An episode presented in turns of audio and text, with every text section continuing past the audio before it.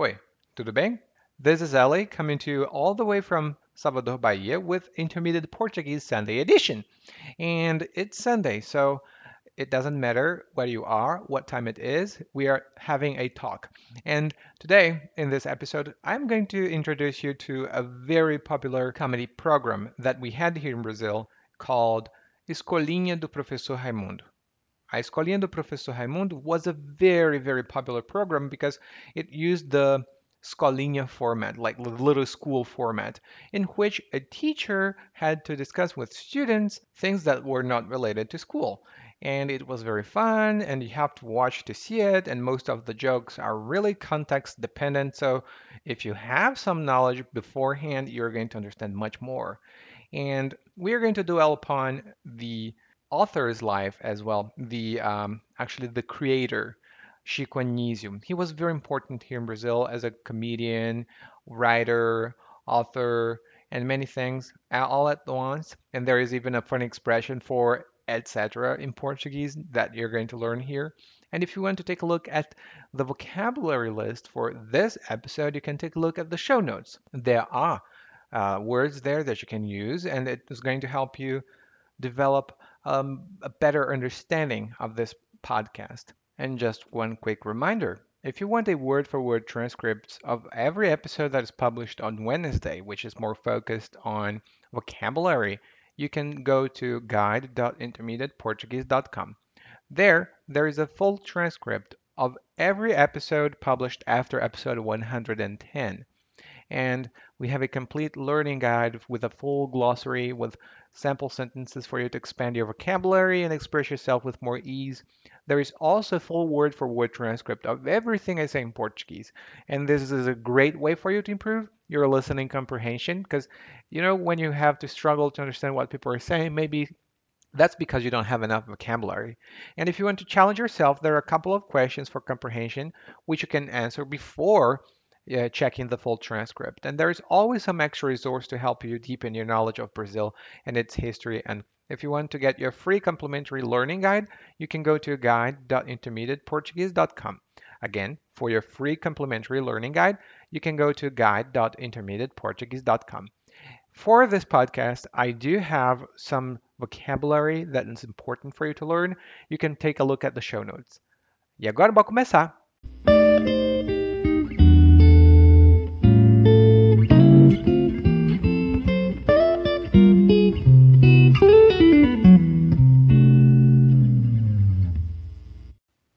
Imagine você que existe uma sala de aula e nessa sala de aula nenhum dos alunos estuda.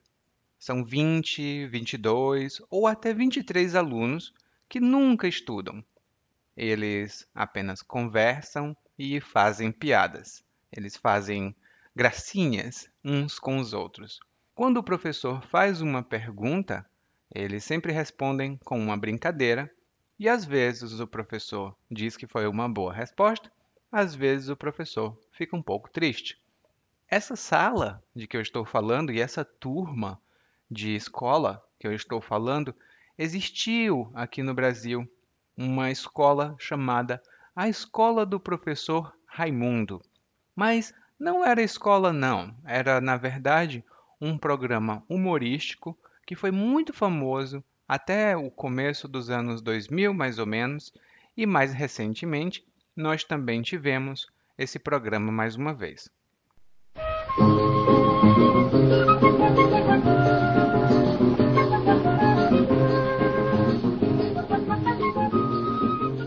Agora, para deixar você com um pouco mais de informações, a Escola do Professor Raimundo, como eu disse, foi um programa muito popular aqui no Brasil. Ele começou a ser transmitido em 1957, ou seja, ele começou a ser transmitido há mais de 60 anos. E ele ficou na televisão durante muitos anos e ele completou um total de 38 temporadas. E uma temporada de uma série ou de um programa significa um conjunto de capítulos ou um conjunto de episódios dentro de uma mesma história. Por exemplo, se você assistir Os Simpsons, que são uma série muito popular aqui no Brasil também, mas é uma série originalmente americana, Os Simpsons têm quantas temporadas? Mil? Eles existem desde sempre, né? Então, essa é a temporada. E todas as temporadas da Escolinha do Professor Raimundo eram parecidas. Sempre tem os mesmos personagens ou sempre tem algum novo personagem, mas pouca variação. E é sempre nesse mesmo formato. O professor, que é o professor Raimundo, faz uma pergunta para um aluno. E às vezes o aluno não dá a resposta correta e faz uma piada. Todo mundo ri, é muito engraçado.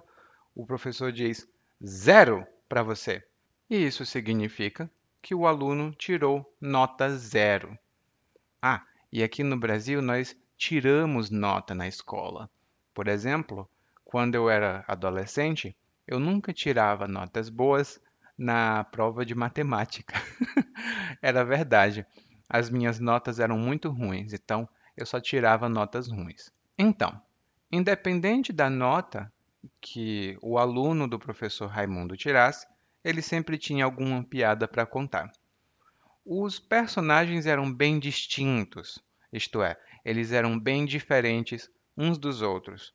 E até hoje, o, alguns desses personagens são muito populares na memória de quem assistiu o programa Escolinha do Professor Raimundo. Uma das minhas personagens favoritas é a Dona Catifunda. Eu gosto desse nome porque a Dona Catifunda, além de ter um sotaque muito característico, ela fumava charuto durante a aula. Então, me lembrava um pouco a minha escola também. Ela fumava charuto. E quando uma coisa lembra você de alguma coisa, isso significa que essa coisa faz você recordar de outra coisa.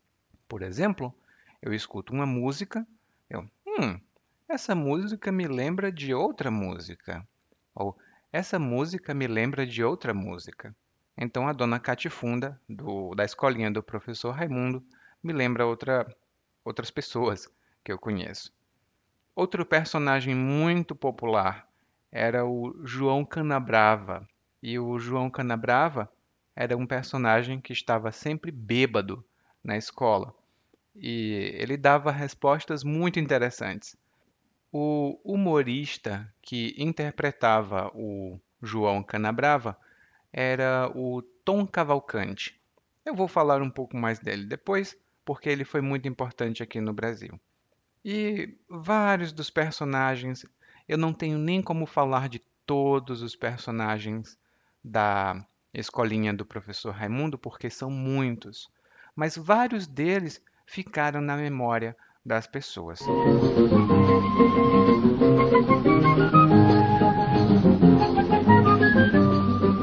Como eu disse, o programa Escolinha do Professor Raimundo começou a ser transmitido em 1957 e ele continuou no ar por muitos anos, às vezes com maior frequência, às vezes com menor frequência, mas sempre estava na televisão.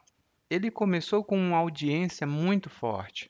Isso significa que ele começou com um público muito fiel, um público que sempre assistia aos episódios.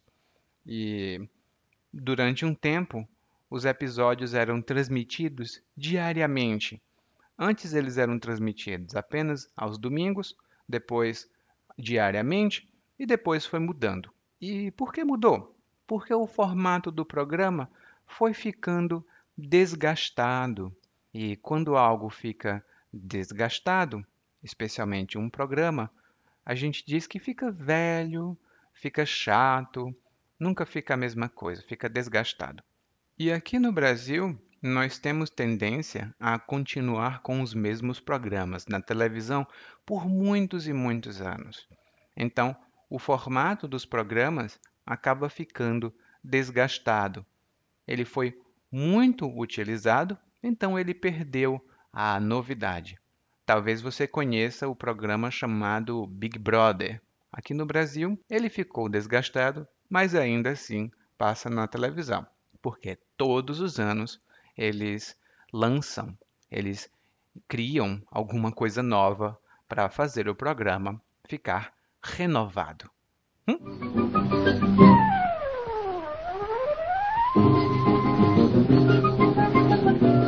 Mas a escolinha do professor Raimundo foi ficando desgastada não porque não fosse um programa bom, na verdade era muito bom, mas ele passava todos os dias da semana. Eu lembro que quando eu era criança, ele passava no final da tarde e todo mundo gostava de assistir. Mas imagine, todos os dias você assiste a mesma coisa, com o mesmo formato, com piadas iguais ou parecidas. Então, isso acaba perdendo a novidade. Daí, a gente pode dizer: bom, a qualidade do programa nunca caiu, mas ele nunca ficou novo, né? ele nunca ficou é, interessante de novo. Também pudera, ele passava todos os dias. Também pudera, ele passava todos os dias. E essa expressão, também pudera, é uma expressão fixa e a gente utiliza para dizer que a consequência de que a gente acabou de falar não é surpresa nenhuma por causa do que a gente vai explicar. Por exemplo, o programa foi ficando desgastado e foi perdendo audiência, mas também pudera, passava todos os dias. Mas também pudera, passava todos os dias. Então, se uma coisa passa todos os dias, a conclusão lógica é de que ele não vai ficar divertido todos os dias, né? Além do mais, o formato de escolinha ainda foi copiado por outras emissoras de televisão. Nós tínhamos aqui no Brasil, por exemplo, a Escolinha do Barulho. Foi uma cópia da Escolinha do Professor Raimundo por outra emissora de televisão, a Record. E era basicamente a mesma coisa. Eram atores que faziam papéis parecidos. Também tinha um professor que sempre sofria na mão dos alunos.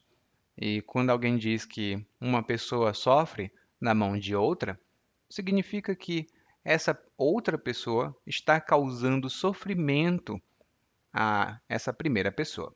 Por exemplo, eu trabalhei numa empresa com uma mulher muito legal, mas ela exigia muito ela queria que a gente trabalhasse aos domingos, ela queria que a gente trabalhasse em feriados. Eu sofri muito nas mãos dela. Eu sofri muito nas mãos dela. Então, sempre tem um professor que sofre na mão dos alunos, que é uma coisa comum no, na escolinha, mas uma coisa ficou exclusiva à escolinha do professor Raimundo. É a frase que a gente chama de bordão e o salário, ó, e o professor Raimundo falava essa frase, e o salário, ó, enquanto ele fazia um gesto indicando que o salário era muito pequeno para todo o sofrimento que ele tinha na mão dos alunos.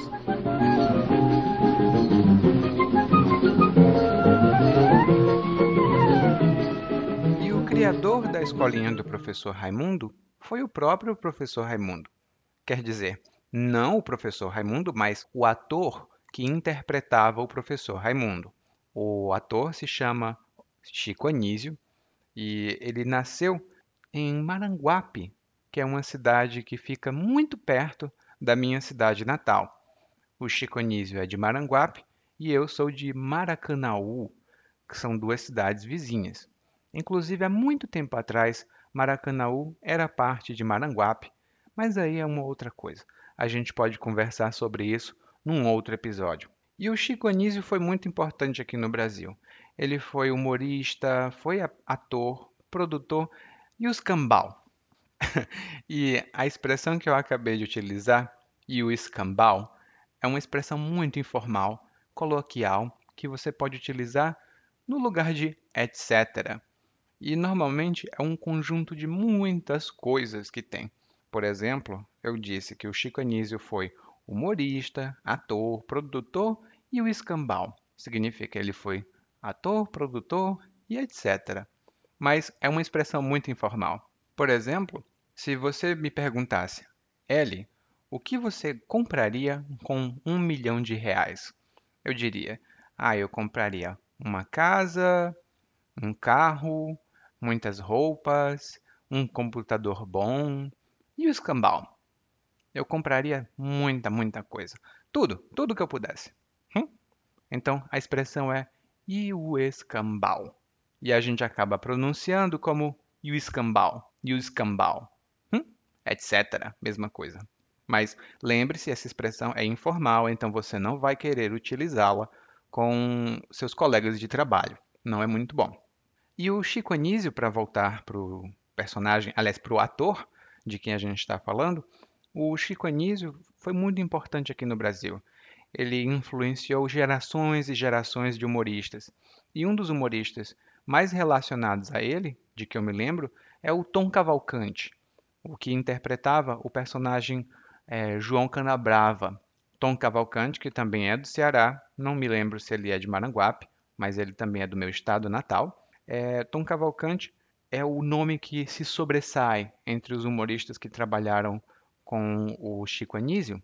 E quando eu digo é o nome que se sobressai, eu quero dizer que é o nome que se destaca, é o nome que parece mais importante, é o nome que é mais fácil de lembrar, e o verbo é sobressair-se, então, o Tom Cavalcante se sobressai porque ele também criou muitos personagens e foi muito popular aqui na década de 90, 1990, nos anos 2000, e inclusive recentemente, Tom Cavalcante também é, tem tido uma ótima reputação como humorista. E uma coisa que brasileiros gostam muito de fazer é humor, né? E hoje eu trouxe aqui algumas expressões para você que têm a ver com humor, humoristas e graça e coisas do tipo, e são expressões que provavelmente vão causar alguma confusão para você. Hum? A primeira expressão é fazer brincadeira. E você pode fazer brincadeira com alguém ou fazer brincadeira com alguma coisa. E quando você faz brincadeira com alguém, isso significa que você faz piadas você faz comentários que ou são engraçados e divertidos, ou são comentários não muito respeitosos. Isso acontecia, por exemplo, quando eu era adolescente e eu era um pouco gordinho, né? Então eu tinha uma barriga um pouco grande. E as pessoas me perguntavam: Eliakim, onde você pode comprar essa camisa que tem uma bola dentro? Onde você pode comprar essa camisa que tem uma bola dentro. Bom, na minha camisa não tinha bola nenhuma. Era o meu, era a minha barriga. Então, isso era uma brincadeira que eu não gostava. Eu posso dizer: "Ah, pare de fazer brincadeira comigo. Pare de fazer brincadeira comigo." Nesse mesmo sentido, a gente tem a palavra fazer troça de alguém ou fazer troça de alguma coisa. E quando eles falavam, por exemplo, ah, o Eliakim é um gordinho, eu posso dizer, eles fazem troça de mim, eu não gosto deles. Mentira, eu brincava também. eles faziam troça de minha barriga, eu fazia troça de alguma coisa deles, né? Eu fazia troça deles é, para eles ficarem com raiva também. Hum? Outro verbo que é parecido é zombar. Mas zombar parece um pouco mais sério não é tão leve como fazer brincadeira. E zombar é você ridicularizar ou não dar importância a alguma coisa e falar comentários que não são respeitosos também. E o exemplo que eu posso dar é o seguinte: imagine dois homens que estão conversando sobre o presente que eles vão dar para as noivas deles. Um deles diz: Ah, eu vou dar um anel, um anel de presente. E o outro diz: Eu vou dar um carro. Ah, você vai dar só um anel? Hum, o que é um anel? é muito barato, é muito pouco. Esse anel aí, hum, não sei não, eu acho que não é boa coisa. Só um anel? Eu vou dar um carro, você vai dar um anel? E aí eu posso dizer que esse homem está zombando do presente do outro homem. O homem não vai dar um carro, vai dar apenas um anel. E o outro amigo dele está zombando Está dizendo, ai, que coisa ridícula. Essas palavras todas são diferentes da palavra que eu vou falar agora, que é humilhar. E quando você humilha alguém, você ridiculariza alguém. Essa situação é muito mais séria. Acontece, por exemplo, quando num trabalho um chefe diz para um empregado: O seu trabalho é uma porcaria. Mas o chefe diz isso na frente de todo mundo. O empregado se sente humilhado. Então, o empregado foi humilhado. Hum? E humilhar é um verbo regular. Outra expressão que nós temos é tirar alguém do sério. E quando você tira alguém do sério, significa que você irrita essa pessoa. Às vezes, a gente tira alguém do sério quando a gente faz brincadeira. Por exemplo, quando eu era criança, eu às vezes tirava os meus pais do sério quando eu ficava perguntando, perguntando e perguntando. Mãe, para que serve isso? Pai, como se usa isso? Mãe, blá blá blá. Pai, blá blá blá. Mãe, blá. E aí meu pai, para! Por favor. Eu tirei meu pai do sério. Às vezes a gente tira do sério, como eu disse, quando a gente faz brincadeiras. Mas quando eu era adolescente, os meus amigos não me tiravam do sério quando eles faziam brincadeira com minha barriga. E você percebeu que tem muitos verbos aqui que eu estou utilizando com preposições específicas. E isso é uma coisa comum no português. Você faz brincadeira com alguém, faz brincadeira de alguma coisa, né? Ou você pode zombar de alguém, humilhar alguém, tirar alguém do sério. São todas coisas que você pode melhorar com mais leitura, com mais é, contato com o português. Preste sempre atenção ao tipo de preposição que é utilizada com verbos específicos. Inclusive, lá no nosso site, no meu site principal, nós temos artigos sobre preposições que acompanham verbos mais normalmente, mais comumente. Hum? E por hoje, essa foi a informação que eu queria transmitir para você. Um pouco sobre o formato de escolinha, uns comentários rápidos sobre humor e agora eu agradeço você e nos vemos ou nos falamos no domingo que vem. Tchau!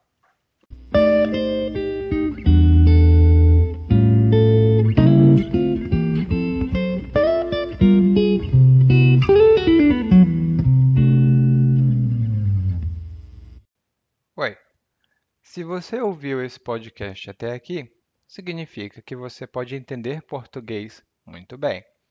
E se você já quer melhorar o seu português, você pode ir para guide.intermediateportuguese.com guide.intermediateportuguese.com Lá você vai ver um guia de aprendizagem para acompanhar os podcasts de quarta-feira e também de domingo às vezes, e melhorar o seu português ainda mais rápido, para finalmente conseguir conversar com as pessoas e entender mais do que elas falam